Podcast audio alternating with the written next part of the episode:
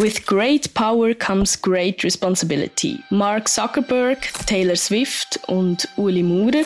Oder als Eltern hast du die Verantwortung, auch zu wissen, was macht dein Kind im Internet. Pointiert, politisch und persönlich. Nebelspalterinnen. Der Podcast mit der Maria Rahel Cano und der Camilote. Nebelspalterinnen wird präsentiert von Andrea Fair. Die feinen Eisensticks zur Verringerung von Müdigkeit. Erhältlich in den Apotheken, Drogerien oder online unter andreafair.ch. Das ist die 43. Folge Nebelspalterinnen. Mark Zuckerberg, Taylor Swift und Uli Maurer. Alles Namen, wo man kennt. With great power comes great responsibility. Mit grosser Macht kommt auch grosse Verantwortung. Was wie ein Zitat tönt vom Abraham Lincoln, ist übrigens ein Zitat von Spider-Man. Aber in diesem Kontext passend, weil das haben die drei Persönlichkeiten gemeinsam. Sie tragen Verantwortung. Darum sind sie heute das Thema von der heutigen Folge. Mein Name ist Maria Rachel Cano und mit mir am Mikrofon ist Gamilote. Und ich bin überrascht, dass du uns nicht bei diesen Namen aufgezählt hast. Oh, stimmt, das hätte ich noch Gell? müssen machen. Ja. Gami, kommen wir für an mit dem ersten Thema. Der Mark Zuckerberg am 4. Mhm. Februar hat Facebook sein 20-jähriges Jubiläum gefeiert. Ähm, Techgenie war letzte Woche aber auch ein wenig zum Feiern. Gewesen. Er ist nämlich zusammen mit fünf anderen Tech-Chefs vom US-Senat für ein Hearing in Washington geladen worden. Das Thema der Missbrauch von Minderjährigen. Ein konkretes Beispiel dazu. Ähm, bei einer viralen Challenge auf TikTok, wo es darum ist gegangen, sich selber zu strangulieren, bis man mhm. in Ohnmacht geht oder dabei zu filmen, sind zwei Mädchen ums Leben gekommen. Das sind natürlich krasse Themen oder krasse Vorfälle. Was hat denn bei dem Hearing konkret, also um die Vorfälle, was hat denn dort besonders für Aufregung gesorgt? Ja, vielleicht eine Klammerbemerkung zu den Hearings. Also es geht dort auch darum, die Vorgeladenen ein bisschen enge zu treiben, mhm. die ein bisschen vorzuführen. Und ironischerweise, weil die Videos, die dort bei diesen Hearings entstehen, wenn die viral gehen, ist das die mhm. beste mhm. Wahlkampfwerbung. Ja. Und dort ist ihm aber vorgeworfen worden, dass er eben nichts unternommen hätte, ähm, kein einziges Opfer entschädigt hätte, also er als Millionär. Und er ist dort, also die Szene, die sehr für Aufregung gesorgt hat, er ist genötigt worden, ähm, sich bei diesen Familien zu entschuldigen. Und das muss man sich so vorstellen, dass ein republikanischer US-Senator hat ihm der gesagt, jetzt sei die Gelegenheit, sich bei mhm. all diesen Familien, die betroffen sind, um Vergebung zu bitten. Okay, ja. Und dabei hat er auf eine Gruppe von Familien gezeigt, die dort eben auch anwesend sind, die die sozialen Medien verantwortlich machen, dass ihre Kinder gestorben sind. Ja, es ist also wirklich eine krasse Situation. Wir verlinken euch natürlich auch dort äh, das Video dazu, aber vielleicht für die, die das jetzt noch nicht gesehen haben, wie hat denn der Mark Zuckerberg reagiert auf die Aufforderung? Ich finde, der Zuckerberg hat immer so eine verschöpfte mhm. Art, wenn er auftritt. Und das war dort nicht anders. Gewesen. Er hat etwas vor sich hergestammelt und, mhm, ja, und ist dann irgendwann ist aufgestanden und hat gesagt, es tut ihm leid. Und für, also für all das, was die Familie durchgemacht hat, das sei schrecklich und niemand sollte das müssen durchmachen, was die Familie erlitten haben. Und er wird natürlich weiterhin alles unternehmen und alles machen, damit die Familie oder keine Familie das man müsste durchmachen. Und der Senator hat sich mit dem nicht zufrieden gegeben und er hat nachher noch, nachgedoppelt und gesagt, jedes Produkt tötet Menschen. Gami, würdest du dem Votum zustimmen? Ich muss wirklich sagen, ich finde es ein krasses Votum. Also, ich muss ganz ehrlich sagen, man darf die Situation nicht relativieren. Also, eben gerade die, die, die Blackout Challenge, so heisst sie, die du am Anfang angesprochen hast, das wirklich dazu führt, dass Kinder, eben, wir sind wirklich Kinder, so einer Challenge mitmachen, sich selber strangulieren und nachher es tatsächlich eben auch zu Todesfällen kommen. Das ist eine schreckliche Situation. Aber ich frage mich natürlich schon, wie, wie groß ist tatsächlich die Schuld von, von den sozialen Medien? Irgendwo muss ich auch sagen, ich glaube, auch die Eltern tragen ganz eine grosse Verantwortung. Du hast vorhin gesagt, 8 oder 9. bei dem Alter, ja, vielleicht bin ich ultra konservativ, wenn ich sage, ich würde nicht wollen, dass mein achtjähriger, neunjähriger Kind dann schon ein iPhone hat und sich auf den sozialen Medien bewegt. Ich glaube, gerade als Erwachsene oder als Eltern hast du die Verantwortung, auch zu wissen, was macht dein Kind im Internet und auch das Wissen, dass es einfach aus meiner Sicht extrem unrealistisch ist, dass man bei diesen Milliarden von Stunden an Videos, an Posts überhaupt kann kontrollieren, was viral geht und was wirklich, dass eben das nicht gefährlich sozusagen verbreitet wird. Darum stelle ich da die Schuldfrage schon ein bisschen in Frage, ob das überhaupt möglich ist, dass man da kann regulieren. Aber ich weiß nicht, wie siehst du das? Also du hast jetzt aber gerade vorher gesagt, dass die Videos die pusht werden und es ist mhm. natürlich so, äh, die ganzen sozialen Medien, die funktionieren ja nach diesen Algorithmen. Und das bedeutet eigentlich nichts anderes, dass dir das angezeigt wird, wo für besonderes Engagement sorgt. Und das heisst, dass dir das angezeigt wird, wo, ähm, wo, wo man denkt, dass am meisten kommentiert wird, mhm. teilt wird oder eben geliked wird, äh, wo Leute eben mitmachen. Auf TikTok ist das, sind das natürlich die Challenges. In der Regel sind das aber irgendwelche Tanzvideos mhm. oder äh, wir kennen vielleicht so Red Flags Videos. Ja. Ähm, und dort wird man natürlich also ermutigen, dort mitzumachen, zu kommentieren. Und der Sinn davon ist, dass man natürlich lang auf der Webseite bleibt. Weil mhm. die Webseite lebt davon, dass, ja, das dass Werbung angezeigt wird. Und ich habe mal, ich weiß gar nicht wo, ich glaube, es war in der Doku, habe ich gehört, wenn ein Produkt gratis ist, mhm. dann bist du das dann Produkt. Dann bist du das Produkt. Deine genau. Daten sind natürlich das Produkt, genau. Oder? Und ja, eben, wie du sagst, je, je länger du drauf bleibst, desto mehr du dich engagierst drauf, eben kommentieren, liken, teilen, was auch immer, desto attraktiver ist es natürlich für einen, für einen Werbepartner. Genau. Und was natürlich das problematisch macht, ist, was sind Themen oder Sachen, die geliked oder teilt oder kommentiert werden, sind natürlich kontroverse Themen. Also die schönen, die mhm. lieben Nachrichten, die werden zwar zu der Ken zur Kenntnis genommen, aber schlussendlich passiert nachher eigentlich nicht viel. Und man redet ja von diesen Echokammern auch in der Wissenschaft, dass man eigentlich immer in der, in der gleichen Bubble mhm. drinnen bleibt.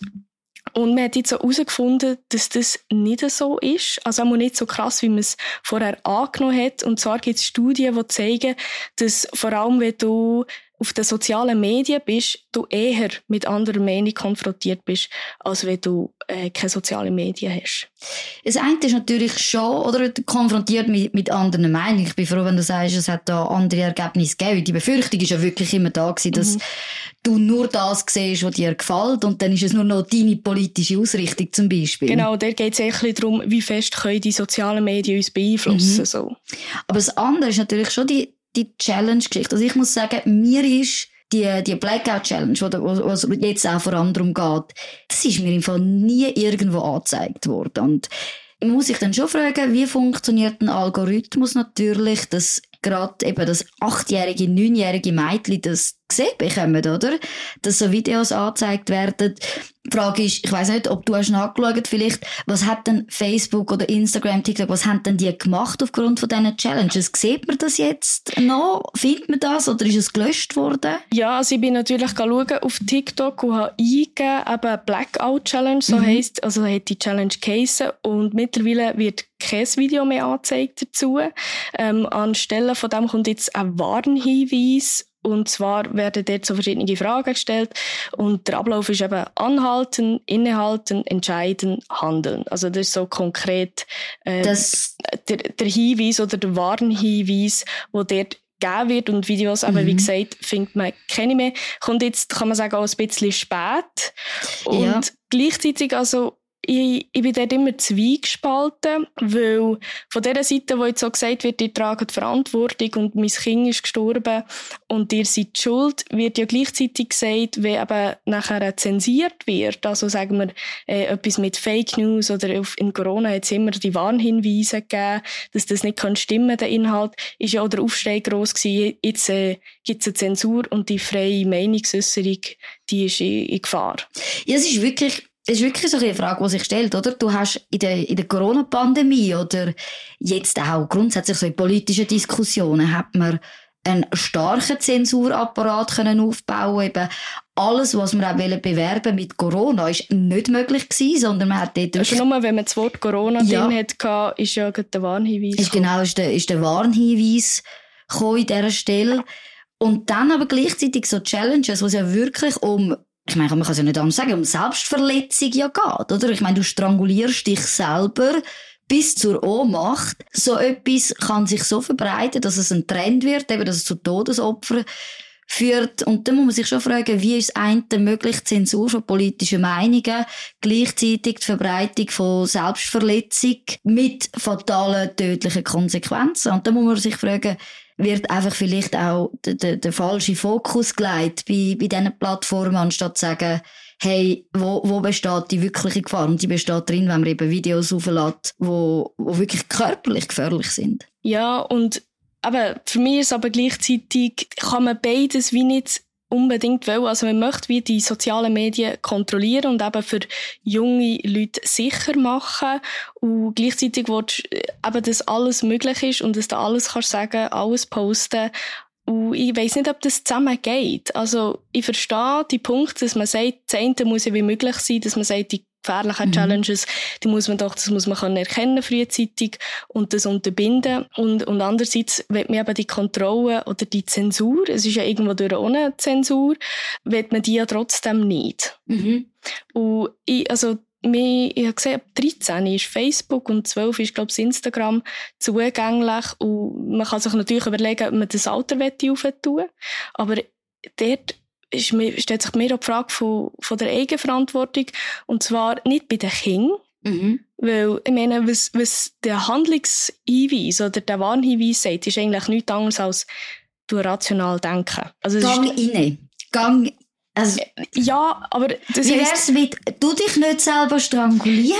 Genau. Aber so, so, so Pro-Tipp. Du dich nicht selber strangulieren, nicht gang in dich rein, sondern du dich selber nicht verletzen, wäre mir der angebrachte Hinweis. Aber wir waren alle auch Kinder und wir wissen, dass das einfach nicht die, mhm. sage mal, die Stärke ist von den Kindern, das jetzt sich dreimal zu überlegen, was man jetzt hier macht und ob das gefährlich ist oder nicht. Wir haben die Gefahren alle noch nicht so im Blick und darum würde ich dort sicher auch zum Teil die Eltern die Verantwortung nehmen und ja, dass man, dass man sich überlegt, wenn, ab wenn dass man mhm. einem Kind ein Handy in die Finger drückt. Und das andere Problem ist natürlich, wenn dein Kind kein Handy hat, ich sehe das jetzt bei meinen jüngeren Geschwistern, dann haben es halt alle drumherum. Mhm. Es ist natürlich ein gewisser Gruppendruck da, dass dann die Eltern sich, weißt, vielleicht aus Überzeugung sagen, ich will nicht, dass mein Kind äh, ein, ein iPhone hat vor, ich weiß nicht, 11, 12, aber dann gleichzeitig, dass man dann eben am Druck nachgibt in der Schule und sagt, okay, come on, du bist der Einzige, der keins hat, ich kaufe dir doch eins. Und nur um vielleicht, ja, ein,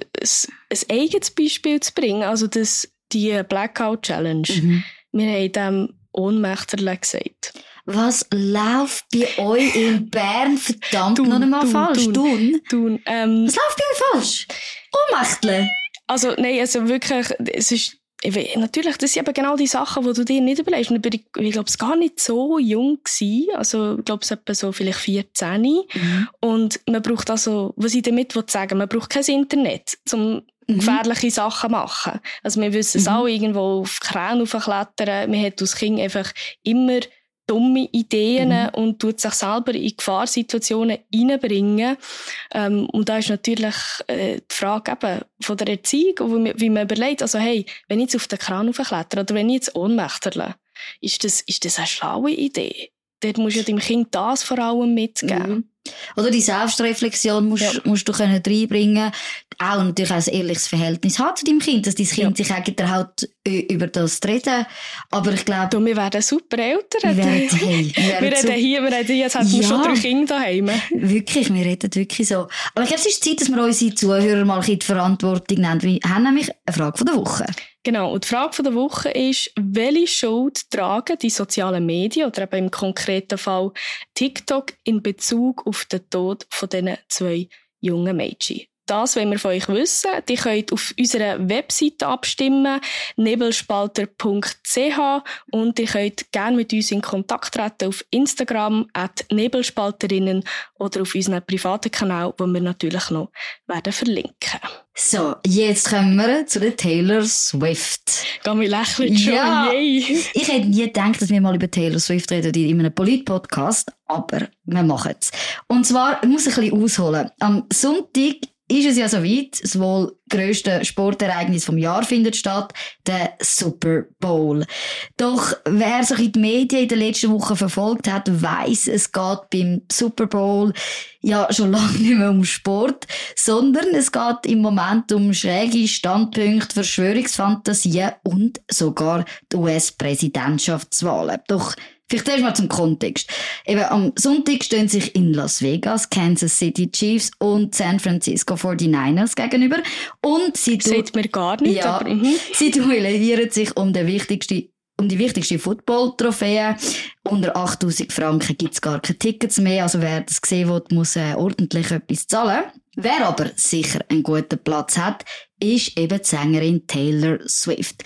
Sie ist seit ein paar Monaten mit dem Footballspieler Travis Kelsey zusammen und total romantisch und das Internet geht crazy, verfolgt leidenschaftlich seine Spiele. Und davon profitiert auch die amerikanische Footballliga NFL. Seit neuestem schauen nämlich auch die Fans von der Taylor Swift plötzlich Football. Also, come on. Äh, so einen grossen Einfluss kann die Taylor Swift jetzt auch wieder nicht haben. Hey, und sowas von, darum finde ich spa- das Thema heute so spannend. Die Swifties, das sind ja die Fans von ihr, die sorgen für die höchste Einschaltquote von der Geschichte von der NFL. Und zwar hat eine Studie errechnet, dass die NFL seit dem September nur dank der Präsenz von der Taylor Swift über 330 Millionen Dollar eingenommen hat mit dem Verkauf von Fanartikeln und neuen Streaming-Abos. Okay, aber das ist ja nichts Neues, dass Taylor Swift äh, eine Geldmaschine ist. Aber was hat das jetzt mit der Politik zu tun? zu dem kommen wir jetzt. Es ist ja so, der traditionelle Football-Fan, der hat im Moment nicht so Freude daran, dass da Taylor Swift dort ist. Okay, warum? Wahrscheinlich haben noch nie so viele Frauen freiwillig mit ihren Männern Football geschaut. Oder eben vielleicht auch zum Unmut von diesen Männern, die ja nur einen entspannten Sonntag wollen. Aber eben hinter dieser Abneigung, von dieser ganzen Aufmerksamkeit steckt nämlich, und jetzt kommt das grosse Politische, der klassische amerikanische Kulturkampf.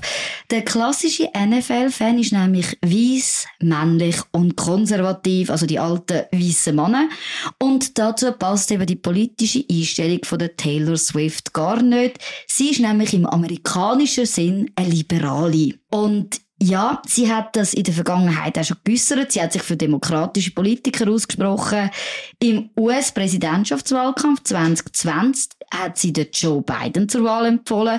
Und genau diese Unterstützung wird jetzt auch für den kommenden Herbst erwartet. Gut, aber jetzt muss eine mega Verschwörungstheorie kommen, um den Super Bowl mit den US-Präsidentschaftswahlen zu verbinden. Ja, richtig. Das äh, kommt jetzt und darum freue ich mich so, dass wir mal über die reden Und zwar so eine bekannte Persönlichkeit. Eben in den USA gibt es ja so viele so rechte Politiker, Streamer, was auch immer. Die wittern eine Verschwörung. Und zwar sei heute schon klar, dass der Super Bowl als Team vom Freund von der Taylor Swift geht, also dass der das wird gewinnen und dann, und da kommt die Verschwörung, neben dem, dass das Team schon klar ist, wo gewinnt, dann wird Taylor Swift ihr die Bühne nutzen, um ihre Unterstützung für den Joe Biden bekannt zu geben. Also das weiss ich schon, dass der Super Bowl ist eine riesen Bühne. Es schauen ja irgendwie nie so viele Leute den Fernsehen wie an diesem Tag. Aber bringt das wirklich etwas? Hat das wirklich einen Einfluss? Ja, und jetzt kommen wir vielleicht von der Verschwörungstheorie ein bisschen zu den Tatsachen. Das gibt's ja manchmal auch. In Verschwörungstheorie brauchen ja immer ein bisschen so Ein bisschen Wahr- Wahrheit muss aber so Halbwahrheiten, ja. Es ist tatsächlich so, dass Taylor Swift eine immense Wirkung hat. Ähm, es ist so, im September, also auch als Beispiel, hat sie über Instagram ihre Fans dazu aufgerufen, sich für die Wahl zu registrieren. Wenn man ja in den USA wählen will, muss man sich im Voraus registrieren. Und innerhalb von einer Stunde, wo sie den Instagram-Post gemacht haben, haben sich 35.000 Menschen eingetragen, zum wählen gehen. Und dann auch das Nachrichtenmagazin Newsweek hat prognostiziert, die haben irgendwie eine Studie gemacht, dass es einen Sieg wird geben für den Kandidat, der die Empfehlung bekommt von der Taylor Swift. Also die Verschwörung ist, dass sie wird ihre Bühne nutzen und ihre Berühmtheit für den Joe Biden zu unterstützen. Genau, Was beim Super Bowl. Beim Super Bowl. Da sehe ich jetzt nicht so eine Verschwörung. Das ist doch ihr das gute Recht, wenn sie das möchte machen, dass Das- sie den unterstützen. Das ist jetzt eben die Frage, oder? Promis, Politik und ihren Einfluss. Das ist eigentlich so in der Big Picture dieser ganzen Es geht, Geschichte. es geht eigentlich so ein bisschen, ich finde, es ist eine ähnliche Diskussion, wie wir vorher an, also hatten. Wie viel Einfluss haben Mhm. die sozialen Medien auf uns, oder? Und jetzt das Gleiche, wie viel Einfluss haben Promi, vielleicht über die sozialen Medien, jetzt in dem Fall noch der Super Bowl, Mhm. auf uns? Es ist natürlich schon krass. Also wirklich, bei der Taylor Swift, sie ist ja der Megastar von, von jetzt, von den letzten Jahren, was, was ein bisschen Ja, total. Also, sie ist eine Geldmaschine, sie ist der, der Star. Und das in den USA, das muss man schon sagen, das ist ja etwas, was wir in der Schweiz so nicht haben. Dass Promis, irgendwelche Schauspieler, Sänger, was auch immer, einen Einfluss haben, weißt, für die Wahl. Und es fängt ja dann schon an, dass man sagt, hey, von welchem Promi, äh, von welchem Sänger brauche ich den Song für meinen Wahlkampf, oder? Man muss ja einen Wahlkampfsong haben. Es geht darum, dass die ja natürlich auch bei den US-Präsidentschaftswahlen dann auftreten. Also wir haben viele Promis, die dann mit dem Donald Trump oder dann halt mit dem Joe Biden, ähm, ja, auf, auf Tour gehen und den unterstützen. Also da ist schon ein hoher Einfluss dabei. Also die SVP hat ja das auch gemacht. Wer We haben wir? are family. Ja gut, das ist ja dann, äh, ja gut, das ist eine andere Diskussion. das ist eine andere Diskussion. Aber gut, kannst du dir vorstellen, dass irgend, keine Ahnung, ein Baschi jetzt würde so hey, ja, auf Tour gehen mit einer ich Partei? Ich weiss nicht mehr. Es war eben nicht ein Wahlkampf, gewesen, aber es war eine Abstimmung. gewesen. Mhm. Und dort habe ich in Erinnerung, ist es echt Covid gewesen, wo man verschiedene Promis, Ja. äh, ich, ich habe mich Ja, ja, ja, 20 ja. Minuten oder Blick sogar, wo gesagt haben, ich bin für das und das. Ich, ich weiss wirklich nicht mehr, welche konkrete Abstimmung es war, aber man mich erinnert, dass verschiedene Köpfe dort irgendwo Mhm. sind abgedrückt wurden und sagen, hey, ich werde das stimmen. Also was es gegeben hat, das ist, das ist total richtig. Was es gegeben hat, ist, wo die Corona-App gekommen ist. Mhm. Oder, ähm, dass man dort eine Werbekampagne gemacht hat, oder dass die Leute gesagt, eben Promis dann sich ablichten lassen haben und dann gesagt, eben, ich nutze die App, weil äh, sie trägt dazu bei, dass man eben kann Übertragungen nachverfolgen und die einengen. Was es aber auch gegeben hat, und das hat ja für Kritik gesorgt, ähm, es hat wie so ein, es hat ja so eine Impfwoche gegeben und dann hat es so Impfkonzert gegeben. Mein, Ich möchte nicht zu fest vom Thema weichen, aber ich war ja dort. Gewesen. nein! Doch. Du, oder im, am Impfkonzert? Natürlich, Wer ja. hast du gesehen? Ähm, das war, wie heisst der von Angelina? Du weißt doch mit der Tabu Fantastic. Hast du wollen schauen? Ja, ich habe gesagt, ich tue nicht mehr singen in diesem Podcast. Ich Ah, weiß trotzdem wieder. Ja, ähm, genau, Tabu Fantastic war übrigens eine super Show. Gewesen.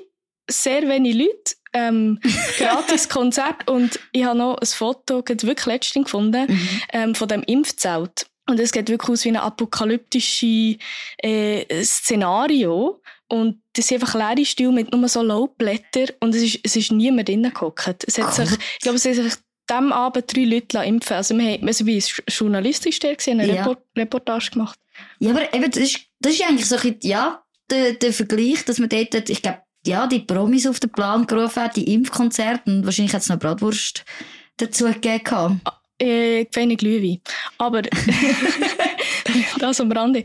Jetzt trotzdem auf, auf Taylor Swift zurückzukommen. Findest du, du, sie sollte das nicht machen? Oder, ich meine, sie ist ja genauso eine freie Bürgerin wie alle Mhm. anderen sie kann ihre politische Meinung kundtun. Und klar, wenn wir jetzt, um die, Moder also die Moderation einzubringen, sie trägt eine Verantwortung, sie hat Einfluss, sie hat Macht, Mhm. aber sie darf die auch nutzen. Oder siehst du das anders? Was ich immer unterstütze, ist, wenn prominente Leute zum Wählen aufrufen. Ich glaube, das ist sicher mal, und da können wir, finden wir so einen Common Ground, wo man sagt, hey, wenn du schon so eine, so eine Reichweite hast, nutzt dir, damit die Leute ihre demokratischen Rechte wahrnehmen. Was ich problematisch finde, irgendwo ein bisschen, ist, wenn die Leute sagen, ich wähle Joe Biden wie Taylor Swift Joe Biden Gut, das ist aber dann nicht das Problem. Ich Wenn weiss. es sind Amis, also dann kannst du wie, ich würde jetzt nicht, das sind Amis. nein, Oh Gott. aber, weißt du, was ich meine? Das ist so der. Superstar-Status und Effekt. Ich meine, also wir haben das in der Schweiz so weniger, wo, wo wir wirklich Mhm. würden sagen, wow, ich schaue so, ich werde nervös, wenn der jetzt vor mir würde stehen. Also ich muss dir sagen, Vielleicht persönlich lau, Lötig. würde bei dir Er funktionieren. war schon mein Lehrer. gewesen. Das stimmt. Ich muss einfach sagen, solche Anekdoten noch dazu. Es, wir haben in der Schweiz noch einen anderen Fall gehabt, wo ich mich mag erinnern Und zwar ist das beim CO2-Gesetz. Dort hat man irgendwelche Skistars hat man, ähm, glaub, auf, äh, das Jungfrau Joch oder so auf, äh, befördert und haben dann ganz emotional erzählt, wie wichtig das CO2-Gesetz ist, wie sonst können sie nicht mehr Ski fahren. Und die haben sich auch eingemischt bei der No-Billag-Abstimmung, oder? Weil sie haben natürlich gesagt, wenn wir keine Billag zahlen, dann kann es auch keine so grosse Übertragungen geben von, von Skirennen und dann verlieren wir unsere Sponsoren. Und das hat mich einfach irgendwie so aufgeregt, so ein bisschen, dass ja, jetzt holt man die noch hinführen, ähm, um irgendwie so eine Abstimmung gewinnen, was ja nachher nicht passiert ist. Aber das ist total eine persönliche Meinung, weil eben, du hast recht, es ist ihr gute demokratische Recht, sich einzumischen, ihre Meinung zu sagen. Das Einzige, was ich mir würde wünschen, wäre es nicht nur dann, wenn sie persönlich davon profitieren, sondern, dass man sich dann vielleicht auch mal bei anderen Themen äußert, damit es nicht so der, ja, so der Anschein von Selbstprofilierung hat. Gut, das hast du bei Promis wahrscheinlich immer ein bisschen. Das ist ja, Mhm. du bist das Produkt, also du musst dich selber vermarkten. Und wenn du natürlich heikle Themen ansprichst, kannst du dir selber ins Bein schiessen. Von Ja. dem her, Aber weißt du, es gibt dann immer so einen heuchlerischen Touch. Ja. Der, der mich zum Beispiel am meisten aufgeregt hat, jetzt rege ich mich dann in Rage, nachher müssen wir nachher auf ein anderes Thema kommen, ist der Sebastian Vettel. Formel 1 Fahrer. Und Formel 1 ist ja wohl sicher nicht der nachhaltigste Sport auf dieser Welt. würde ich jetzt auch nicht behaupten. Ja. Obwohl die sagen, sie sind bis 2030, äh, haben sie netto null. Auf jeden Fall hat er gesagt, er wähle die Grünen und Klimaschutz sei mega wichtig. Und ich muss sagen, Kollege, du chattest mit dem Privatchat um die Welt. Einmal ein Rennen in Abu Dhabi, dann irgendwie in den USA, dann wieder in Europa mit dem ganzen Material. Aber tun du die Leute irgendwie über Klimawandel belehren und ihnen sagen, dass du grün wärst, das ist das, das ist das, dann regt es mich auf. Dann macht es mich hässig. Also das heuchlerische Gummi regt sich auf. Ich schwöre, wir werden uns da nicht einig werden. Ich bin immer noch vertreten der Standpunkt, dass die dürfen sagen, was sie wollen und unterstützen, wer sie wollen. Und du siehst es eher so, wenn es heuchlerisch ist, sollte man davon absehen. Sie werden es machen, so oder so. Und wer sich so oder so äußert, ist auch was ist ein Übergang ist der Uli Maurer. Ich finde es schön, dass man den jetzt so neben der Taylor Swift einreihen. Gehört auch so Ja. äh, äh, in die Reihe, gell? Ja, eben, wir müssen ja, wir reden ja heute über den Einfluss von, von gewissen Menschen und ja, darum reden wir heute über den Uli Maurer. Und zwar geht es um seine Aussagen zu der Covid-Politik. Hat er in dem Sinn für Aufregung gesorgt. Und zwar in einem Interview in der Sonntagszeitung. Dort hat er ganz klare Aussagen zur Pandemie gemacht. Und es wird ihm vorgeworfen, er hätte sich radikalisiert. Was hat denn der Uli Maurer gesagt, wo so radikal ist? Ja, ich hatte drei Sachen habe ich, habe ich mal rausgeschrieben. gehabt. Er sagt zum Beispiel, Corona-Politik sei Hysterie gewesen, und zwar weltweit. Konkret meint er, wer kritische Fragen gestellt hat, sei aussortiert worden, als Verschwörer oder als rechtsextrem brandgemacht, brandgemacht worden. Und er würde dann Tod in Kauf nehmen. Und dann gleichzeitig hat er auch noch zum Beispiel über den Impfstoff geredet. Und er gesagt, eben, wenn ein Impfstoff so schnell entwickelt und zugelassen wird, dann eine gewisse Skepsis angebracht. Und vielleicht, Maria, eben, du hast ja viel über die Pandemie und auch die Impfverträge berichtet. Wir haben gesehen, wenn du- vorher gehört hast, an, an der Impfwoche beim Tabu Fantastic Konzert gsi. Wie siehst du die Aussagen? Radikal oder einfach vernünftiger Rückblick? Also, das sind so ein bisschen noch die schönen Erinnerungen mit der, äh, Double Fantastic. Mit Double Fantastic, genau. Ich mag mich vor allem viel äh, Pressekonferenzen erinnern. Und die Stimmung ist schon so gewesen, dass kritische Stimmen, ähm, ja, eher zum Schweigen sind gebracht wurden. Ich weiss noch, ich habe dann noch mit verschiedenen Ärzten geredet. Ich habe dann verschiedene mhm. Porträts gemacht über, über Ärzte, die verschiedene Meinungen vertreten. Und dort auch in der Wissenschaft ist die Meinung auseinandergegangen. Und was ich auch das Gefühl hatte, dass sich, eben, jetzt sind wir wieder beim ersten Thema, doch in, in gewissen Kreisen sich etwas wie radikalisiert mhm. hat, weil es man so stark das Gefühl hatte, wir werden nicht gehört. Mhm. Und dann nicht hat ernst genommen. nicht ernst genommen. Und irgendwo durch finde ich, das stimmt auch. Man hat keine andere Meinung zugelassen und ich kann mich einfach noch erinnern, das ist jetzt vielleicht eher persönlich, dass ich in den Gesprächen, in bilateralen Gesprächen, mhm. wenn du schon mal gesagt hast, ja, aber vielleicht könnte mhm. man da mal schauen und bevor dass wir da irgendetwas an Massnahmen noch weitermachen, was gäbe es sonst noch für Möglichkeiten, bist äh, sehr schnell in die Ecke hineingestellt worden eben. und das mit, du nimmst den Tod in Kauf. Ja, man hat sich nicht so gewagt, viel zu sagen. Das, was ich in Kontext würde stellen, ist, dass der Uli Maurer nicht irgendjemand ist. Mhm. Er ist der Altbundesrat und er nützt natürlich jetzt so die Plattform und die Bekanntheit, um seine Statements zu machen. Wir können vielleicht auch noch ganz kurz darüber reden, wir sind schon weit über die Zeit gesehen, aber mhm was, wie wir das vielleicht sehen, dass jetzt der Altbundesrat noch seine Meinung zu allem muss sagen. Meistens ist es eher der Fall, dass man sich ein Titel zurückzieht mhm. und vor allem aus der Politik zurückzieht und er ähm, gibt Vollgas weiter. Er gibt Vollgas weiter. Ich habe mich das auch gefragt, oder? Ist es angebracht, das Altbundesrat, dass man ähm, eben nach doch relativ kurz, können wir ja sagen, dass man sich so medial äußert? Vielleicht und so wie ich ihn, ihn persönlich kenne, ich glaube, ist, dass es ihm natürlich nicht um die mediale Aufmerksamkeit geht, dass er da irgendwie Angst hat, in, in die Versenknis geraten, sondern ich habe das Gefühl durch ihn, dass er wirklich jetzt die Chance hat, zum Sachen anders zu sehen. Vorher ist er, ist er ja irgendwie das Kollegialitätsprinzip gebunden gewesen. Und jetzt Sachen zu sagen, wo, wo man damals nicht, nicht so können aussprechen als Bundesrat, kann ich mir auch vorstellen, dass er einen gewissen Versöhnungsprozess in, in Gang setzen und auch eine gewisse Diskussion eröffnen nach der Pandemie. Was ist falsch gelaufen? Was müssen wir anders machen? Ich finde die Frage, ist er radikaler geworden oder ist mhm. er jetzt radikalisiert, finde ich eigentlich die falsche Frage. Ich, also mein Eindruck ist, er hat schon immer die Meinung gehabt. Ja. Und er hat es einfach aus dem Kollegialitätsprinzip hat er das nicht in der Öffentlichkeit mhm. können sagen und jetzt ist er das an einem gebunden und darum kann er seine Meinung frei kundtun. Ja, es ist vielleicht sicher nicht die, die, feine Art, wie man das sonst erwartet. Es sorgt ja immer wieder für Aufregung, wenn alle Bundesräte sich dann doch zu einem aktuellen politischen Thema äußern. Bei ihm sehe ich es anders. Es ist ein Thema wo er natürlich aktiv Bundesrat war, wo er sich dazu äußert, oder? Er tut nicht über irgendwelche andere Geschäfte reden, wo, wo er ja gar nicht involviert war. Und dass er ja irgendwo richtig liegt, die Sachen aussprechen und die Sachen wie noch nicht in der Gesellschaft verarbeitet worden sind, zeigt die Aufregung von dem Interview. Und er ist noch nie bekannt dafür, dafür gewesen, dass er das Blatt vor dem Nein, das ist er definitiv nicht Keine Lust, oder? Keine Lust. Und ja, und ich glaube, dem ist er, in dem Sinn ist er sich treu geblieben und also, das, was ich einfach immer noch sage, es ist natürlich eine aufgeregte Zeit gewesen, eine Zeit gewesen, wo wir nicht gewusst haben, was passiert. Mhm. Also, dort, finde ich, kann man auch ein bisschen nachsichtig sein mit der Politik, dass man sagt, hey, niemand hat gewusst, was mhm. kommt als nächstes und dass es noch nicht verarbeitet ist bei vielen Leuten, ähm, sei das jetzt wegen Long-Covid, sei das wegen Impfschäden, ähm, das finde ich absolut legitim.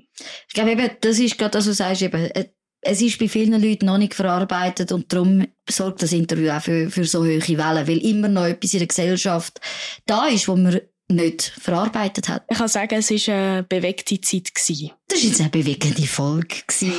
es war vor allem eine zu lange Folge, wenn ich jetzt so auf die Tour schaue, aber das macht ausnahmsweise nichts. Wir hören uns nächste Woche wieder, aber das mal ein bisschen in anderer Konstellation, weil Gami, du bist in der Ferien.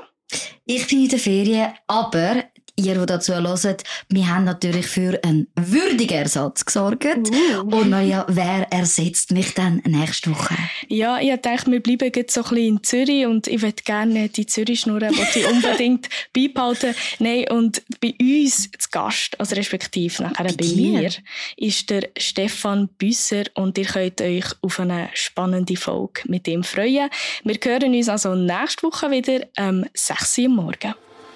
Nebelspalterinnen wird präsentiert von Andrea Fair, die feinen Eisensticks zur Verringerung von Müdigkeit. Erhältlich in den Apotheken, Drogerien oder online unter andreafair.ch. Bis zum nächsten Mal bei Nebelspalterinnen, der Podcast mit Maria Rahel Gano und der Camilote.